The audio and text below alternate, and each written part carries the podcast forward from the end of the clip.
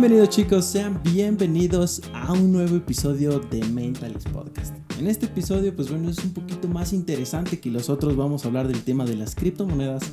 He traído aquí a algunos invitados, amigos míos.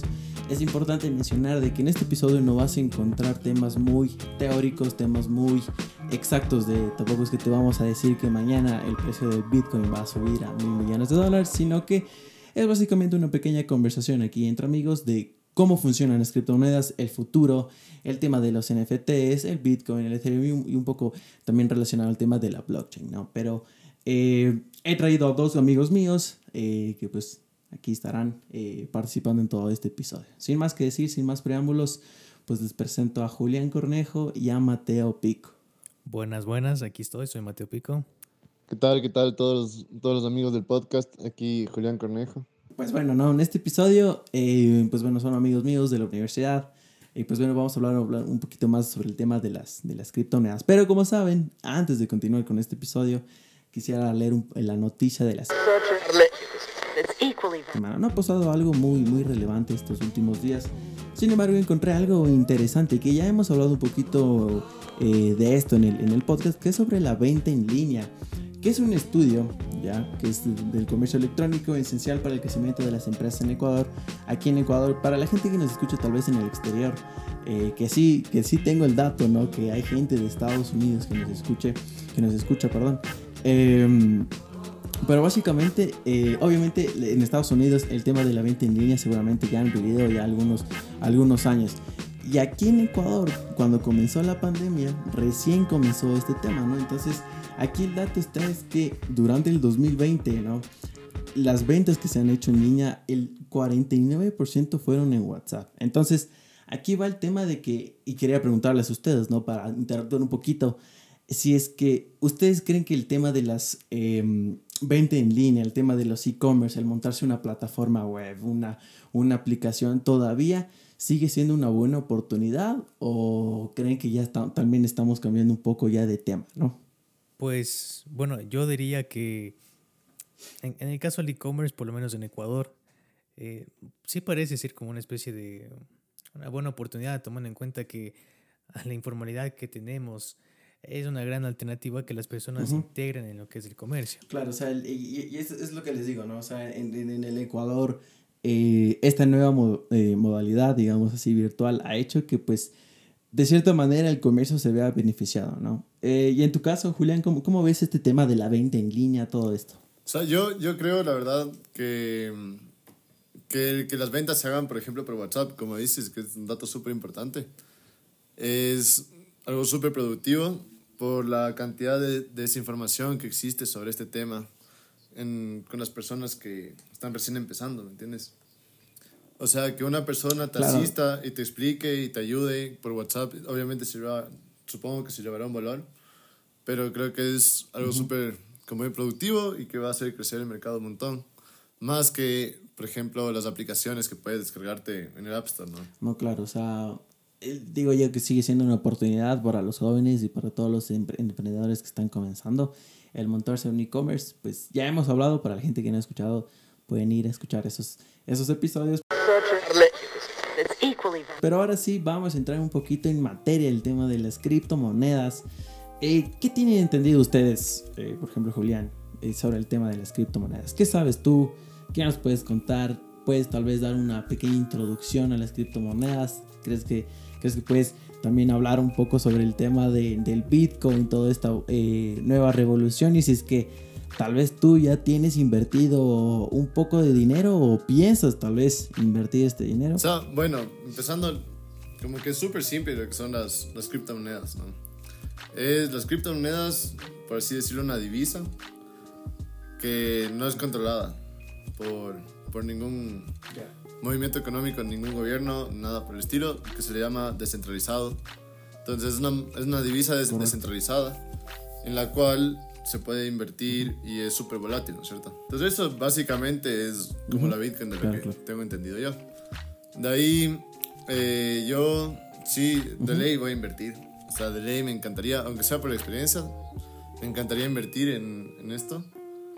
Pero aún no. O sea, estoy esperando a que baje el mercado primero, obviamente, porque está súper alto ahorita.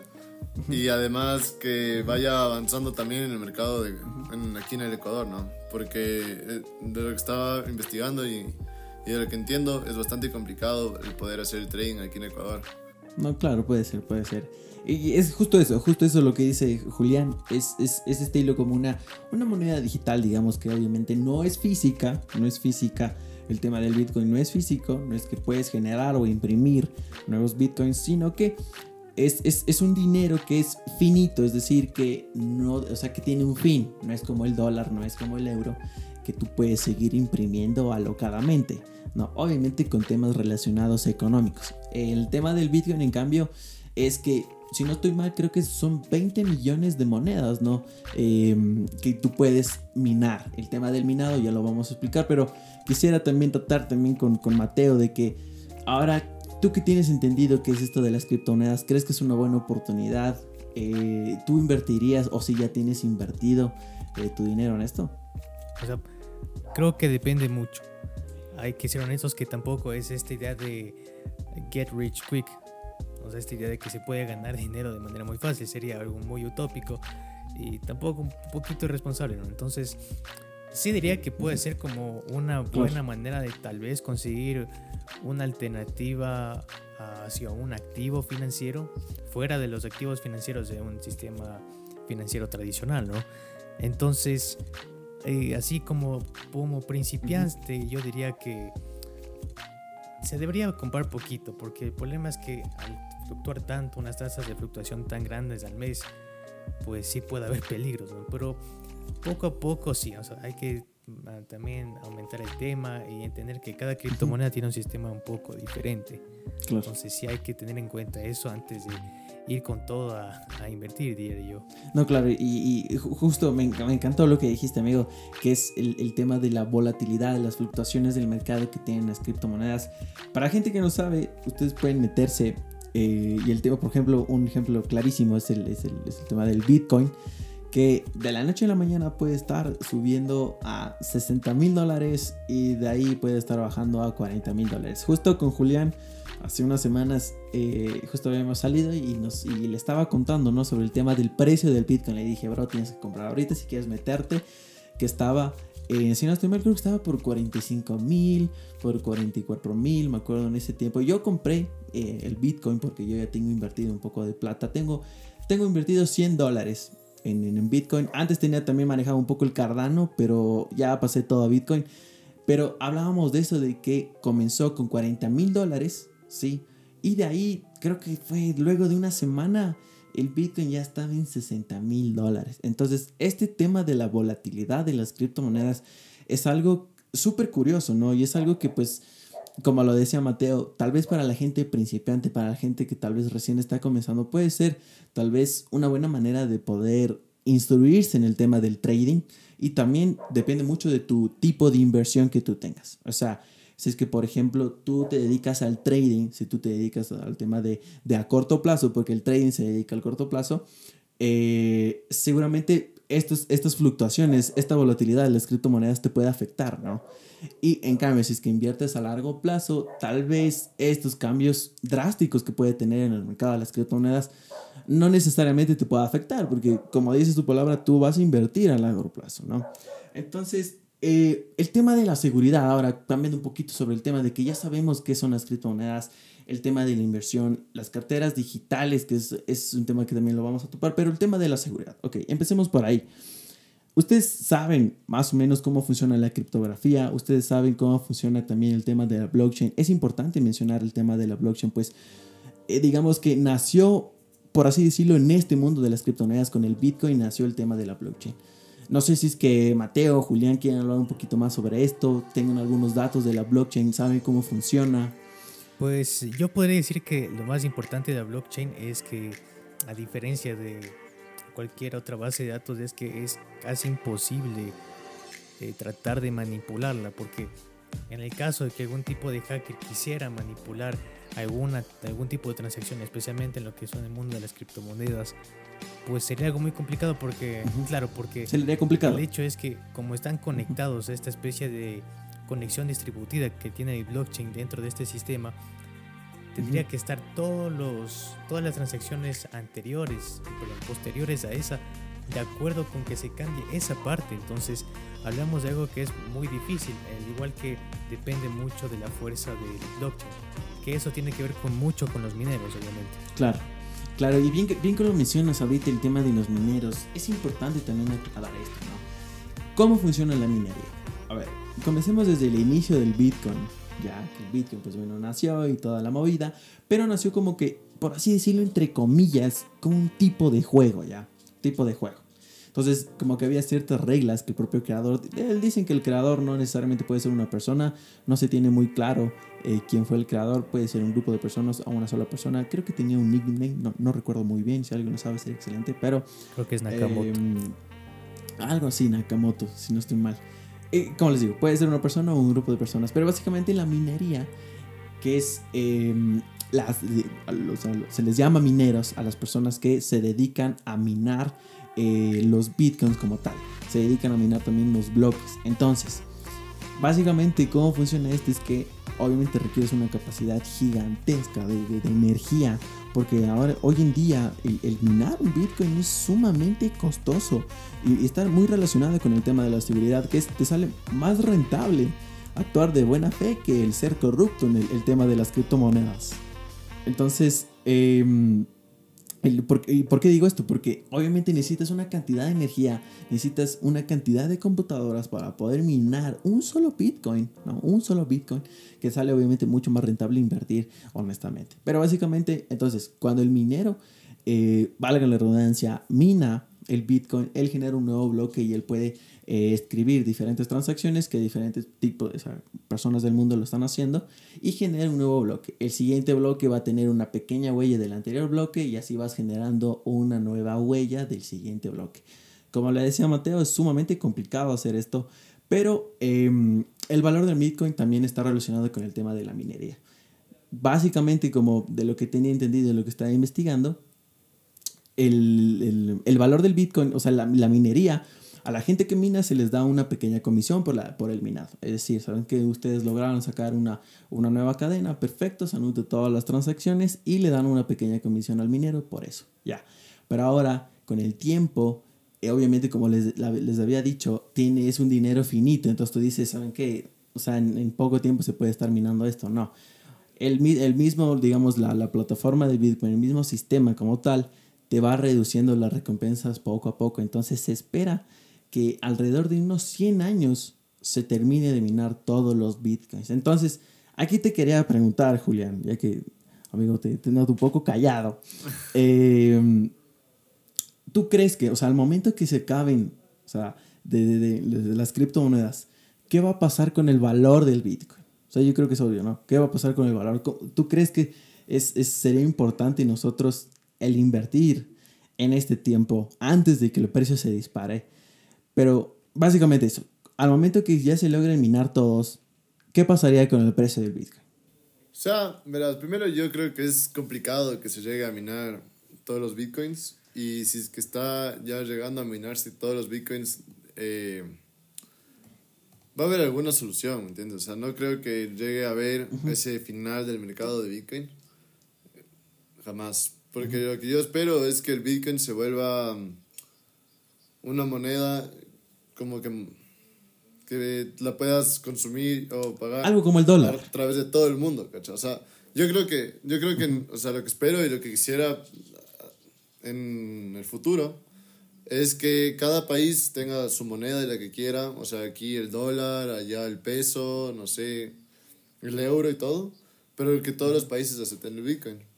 Entonces, yo creo que van a sacar una solución. Y no, no, no podría responder, no sabría decirte que si es que en un hipotético hubiera un final del Bitcoin, no sabría decirte qué pasaría, la verdad. O sea, lo que entiendo es mientras más, Claro, más se consume bueno. del Bitcoin, más va a subir el precio, ¿no es cierto? O sea, mientras más Bitcoin se compren, más sube el precio del Bitcoin y así sube la tasa. Claro, ¿no? O sea, y al momento es que como, digamos, por así decirlo, cuando nosotros, es, es para, para, para entender esto, el tema del minado y el valor del Bitcoin y el valor de, de un solo Bitcoin, podemos relacionarlo con el tema de los diamantes. como es un material que es escaso, ya, su valor sube. Ya, entonces las especulaciones y las, y las hipótesis que hacen los economistas, la gente profesional en esto, es que cuando se logre minar una gran cantidad de, de, o por decir su totalidad de los bitcoins, el valor del bitcoin va a llegar, o sea, va a subir. Porque como hay escasez del bitcoin, como solo hay 20 millones de bitcoins, su valor va a subir a una cantidad espectacular. Entonces, eh, yo creo que si nosotros, obviamente como dice Julián, falta que el, mercado, las propias criptomonedas, el tema de los gobiernos, eh, se vaya desarrollando un poco más, que los propios gobiernos vayan aceptando las criptomonedas, no solo el Bitcoin, sino también el Ethereum, que no es, no es una moneda como tal, pero se maneja como un estilo de plataformas dentro de su blockchain. Ya está el tema de los NFTs. Pero para cerrar el tema del Bitcoin y, el valor que, que les digo del tema del minado, yo creo que en un futuro al momento que se logre minar todo, su valor va a comenzar a subir. O sea, una locura. No lo digo como, o sea, yo te digo, te estoy diciendo, es un comentario, como decíamos al inicio, son opiniones nuestras. No tenemos así datos que diga, sabes que la predicción es esta y va a pasar esto 100%. Como le decía en las, en las publicaciones que hemos subido en Instagram, los economistas hacen hipótesis y es algo que nunca, no, se puede estar 100% seguro que pase. ¿no? Pero ya que, ya, ya, que estoy topando el tema de los, de, de los NFTs, el tema del criptoarte, mucha gente también le gustaría invertir en esto que también tiene un buen valor. No sé, Mateo, ¿cómo, cómo tú ves el tema del, del, arte digital, todo esto relacionado con los NFTs, relacionado también con la moneda de Ethereum? No sé si nos puedes explicar un poquito más sobre esto. Y bueno, en el caso de las NFTs, eh, que es una non-fungible token, o sea que es un token no fungible, eh, en este caso es interesante porque lo que le da valor es que es único. Cada tipo de arte es único, no hay uno más. Entonces, eh, digamos que ah, es por eso que dicho valor aumenta, eh, el valor que se le tiene especialmente en Ethereum, que ha sido en este caso la moneda que usualmente se ha usado en los NFTs. Entonces, eh, hay, hay plataformas muy populares para los artistas digitales. Hay una que es creo que la más popular que se llama OpenSea. Y cuando observamos los precios del que tienen los usuarios con respecto a la valoración de sus artes, es bastante alto, hablamos de miles de dólares. Entonces, eh, al ser un código que solo tú eres propietario de eso, es lo que le hace dar tanto valor, porque eres tú la única persona que le pertenece este token, este código. Claro, es único para ti. Entonces aumentaría su valor, claro que sí. Tú, y tú pensarías, bueno, que tú y yo, yo te conozco, y que te has dedicado un poco al tema de este del arte digital, tú te meterías en este mundo, tú serías el artista como tal eh, del producir estos tokens, ¿tú crees que podrías tener un, un, buen rendimiento en esto? Mira, creo que depende mucho porque de lo que he visto hay como, no sé si podría nombrarlo, una especie de sobreoferta, una cantidad tremenda de, de lo que es el mercado de artistas digitales en estas plataformas, ¿no? Entonces, yo por lo menos sí he hecho algunas, algún, algunos tipos de arte, algunos que especialmente son geométricos, que quería hacer una colección y ver qué pasa, ¿no? Entonces, creo que depende mucho de a cuántas personas vaya a llegar, porque he visto que eh, generalmente tienen éxito, aunque suena un poco triste, generalmente son para las personas que son conocidas. Y es por eso que les valoran tanto porque se los conoce. Entonces, para una persona que no tiene una gran influencia, eh, posiblemente su valor, el valor de su arte, eh, vaya a ser un poco más difícil llegar a, a ciertos eh, precios dentro del mundo de las criptomonedas a ser normalmente alto, pero hay que mantener la fe, eso sí. Claro, ¿no? y este el tema relacionado con los NFTs, mucha gente dice que los propios creadores del, del, Ethereum utilizan los NFTs para potenciar el, el valor propio de la moneda, ¿no?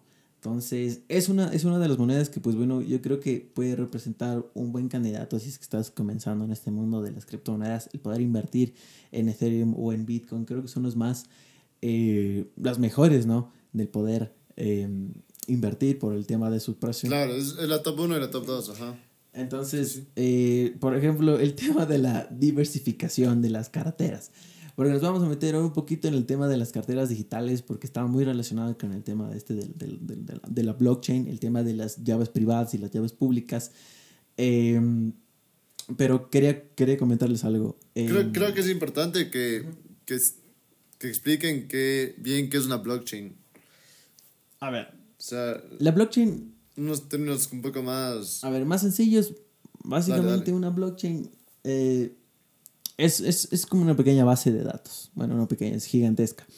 Eh, que, si tú te puedes meter, por ejemplo, a la plataforma de Binance, que es la más común que se utiliza para poder invertir en criptomonedas, vas a poder que en las gráficas a la, a la derecha te salen todos los valores de las ventas, de las ventas y compras de, las, de la moneda que estás viendo. Entonces, básicamente eso es la blockchain como tal. Es una base de datos de todas las transacciones, ¿ya?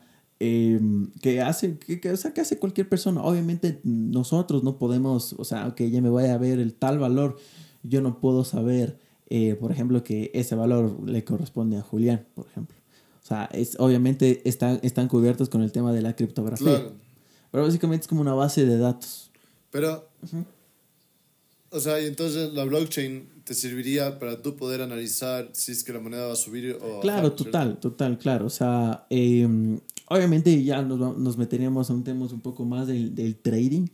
Esos son temas un poquito más complejos, pero claro, tú analizando la propia gráfica, la propia blockchain de las transacciones, tú puedes ver comportamientos, patrones, el precio histórico, en, en- en, por ejemplo, en tal día cerró en tal precio. Entonces tú tienes esa, esa, digamos, privilegio de poder ver todas esas transacciones que si lo ponemos en la vida real, por así decirlo, en el tema de los bancos, por ejemplo, digamos que tu blockchain, tu, tu, tu cartera de transacciones es totalmente privada, ¿no? El solo el banco puede acceder a esas transacciones. Entonces, es por eso que es el tema de la descentralización, ¿ok? Entonces, metiéndonos el tema de las carteras digitales, y ahora que justo lo, lo que- mencionaste es el tema de la blockchain, está muy relacionado con las llaves privadas y las llaves públicas. Entonces, no sé si es que ustedes tienen algún conocimiento sobre esto, de las carteras digitales, tal vez las comisiones que produce tal vez pasar de Binance, eh, de la plataforma Binance a una cartera digital. No sé si es que tal vez pueden comentar algo sobre esto. Eh, bueno, yo puedo decir algo, y es que hay que diferenciar, ¿no? porque uno escucha monedero y dice ah, algo general. Entonces, se diferencia entre diferentes monederos, ¿no? Entonces están los que son los hot wallets y los cold wallets. Entonces, ¿qué son los cold wallets? Los cold wallets generalmente son eh, wallets que no están conectadas a la red. Y en, por lo general son como dispositivos en los cuales se guardan las claves de transacción, en el cual estos te dice que tú eres el propietario de dichas transacciones, ¿no? Entonces, eh, también es por temas de seguridad que existen tanta variedad de monederos. Entonces, eh, por lo general esta es bastante segura, pero si se te pierde este monedero físico, literalmente acabas de perder toda esa propiedad. No, claro, o sea... Ese es uno de los problemas. ¿no? Claro, o sea, es que es que Claro. la... Ahora, No, no, dime, dime. Ah, sí, gra- gracias, gracias. Eh, ahora, por el otro lado están los hot wallets, que son como, por ejemplo, justo la plataforma que hablabas tú, eh, que son las de Binance.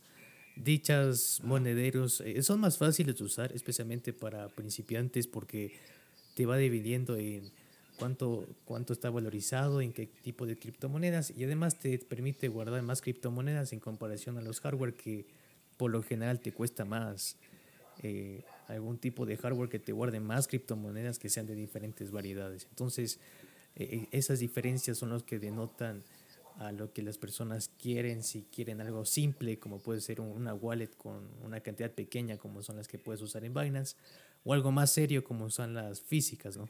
Claro, claro, o sea, y, y- y justo lo que dices, ¿no? Es como que te dan una pequeña, que se llama la llave privada, o como que una serie de, de códigos. Eh, bueno, no son códigos, son como que te dan una, una serie de palabras. Si, si pueden ver esto, yo creo que esto me hicieron hacer en el, en el juego de, de Infinity, ¿cómo es? Infinity, no sé cuánto. Yo me puse a, a, Axie a- a- Infinity. a Axie Infinity. Eh, me puse a buscar y todo, a crearme una cuenta. Y es curioso que te dan como que un- es diferentes, como que son 20 palabras que son únicas y como que, que tienen el mismo orden. Y que para ingresar nuevamente a tu cuenta de Axie Infinity te pide, ¿sabes qué? Dame la palabra 4, 8 y 10. Y, si es que, y debe estar en el mismo orden, no es que puedes poner cualquiera.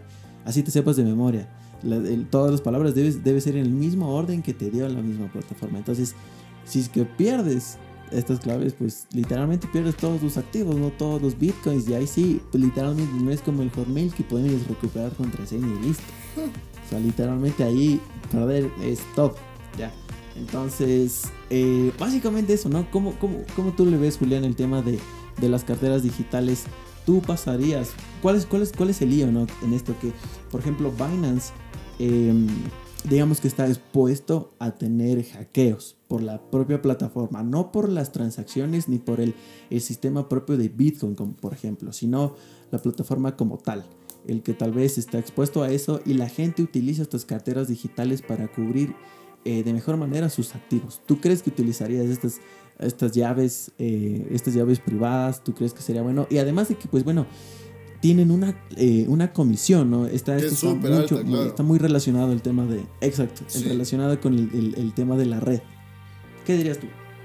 Sea, es complicado. Yo creo que si es que si tengo una, un monto muy, muy alto de, de bitcoins, donde obviamente la comisión va a ser el mismo porcentaje, pero va a ser más alto.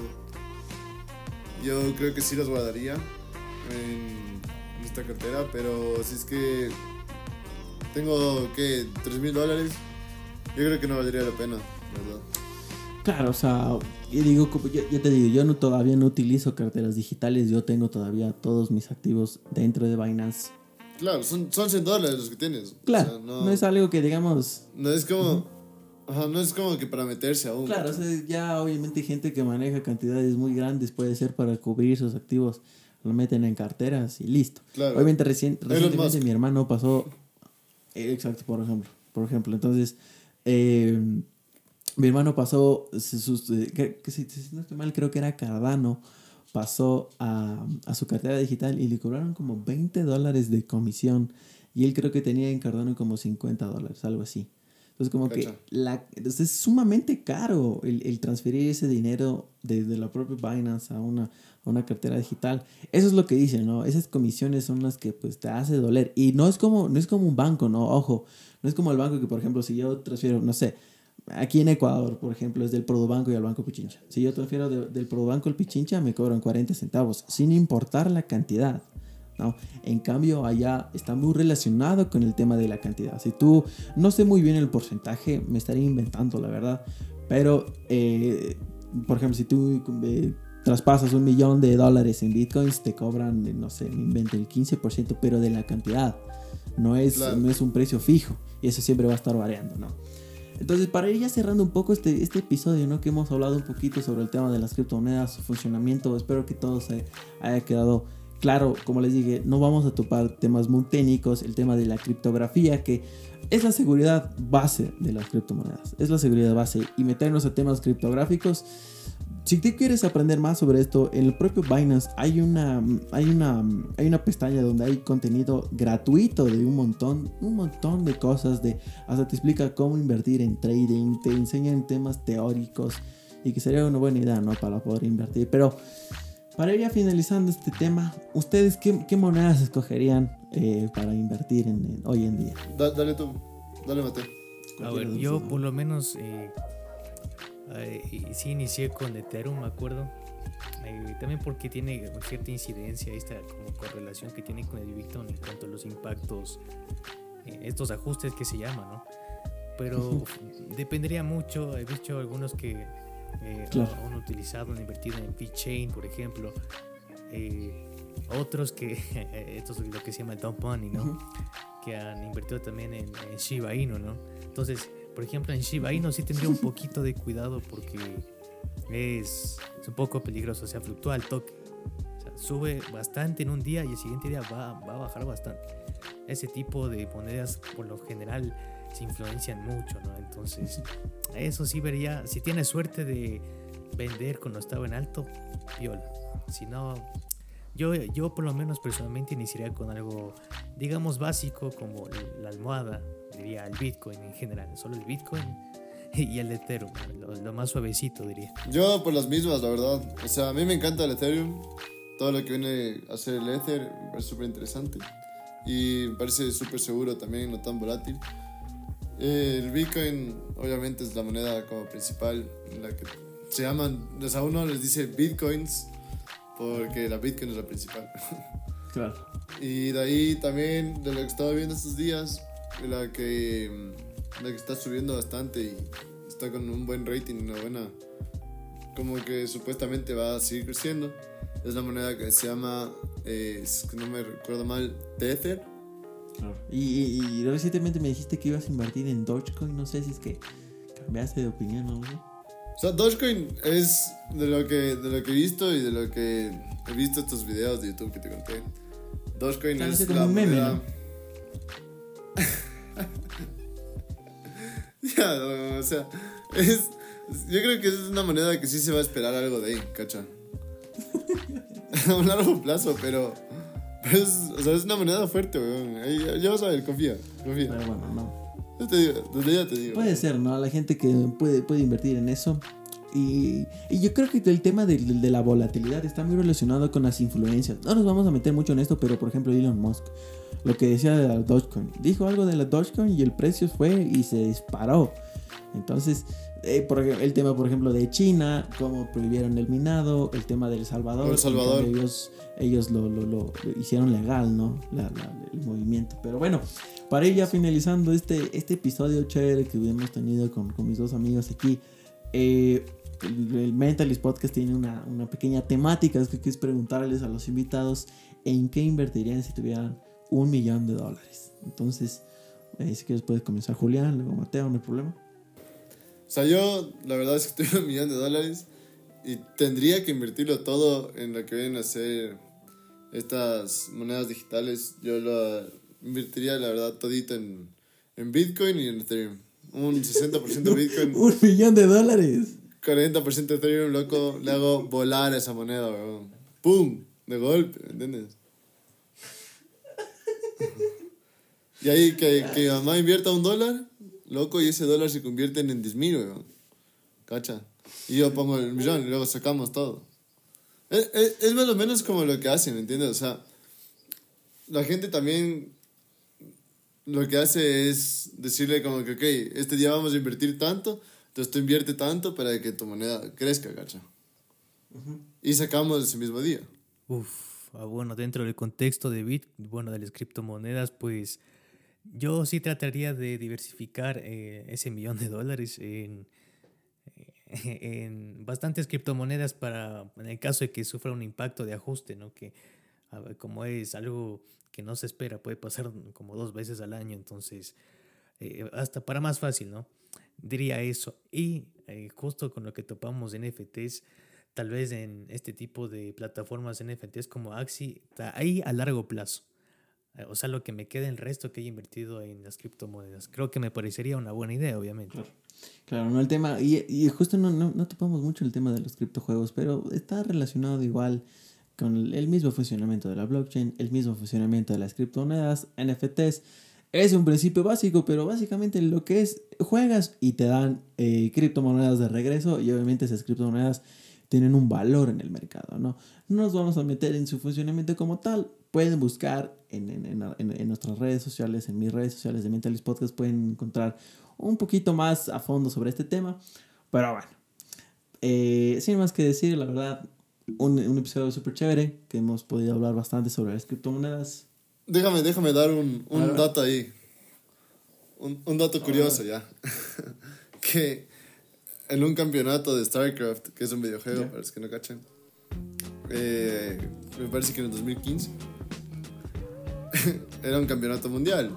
Y al, al campeón, o sea, ponte le daban, que no era muy famoso este videojuego, supongo así como que unos 15 mil dólares, lo que ganaba ya.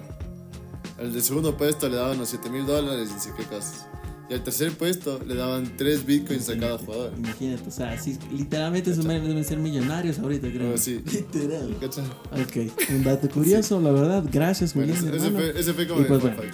Eh, agradecerles a mis dos amigos por haber estado en este, en este episodio, que la verdad ha sido sumamente chévere e interesante el poder hablar con ustedes. Y pues bueno, sin más que decir, nos veremos en el siguiente episodio. Hasta la próxima.